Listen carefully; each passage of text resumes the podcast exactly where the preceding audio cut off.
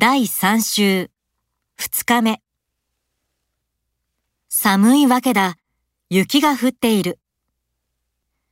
定価が1万円で2割引きだから8000円になるわけだ。欲しくないわけではないけれど、お金がないから買えないんです。テレビはつけてあるが、見ているわけでもない。うちの子がそんなことをするわけがない。褒められて嬉しくないわけがない。重要な会議があるので、病気でも会社を休むわけにはいかない。税金は高くても払わないわけにはいかない。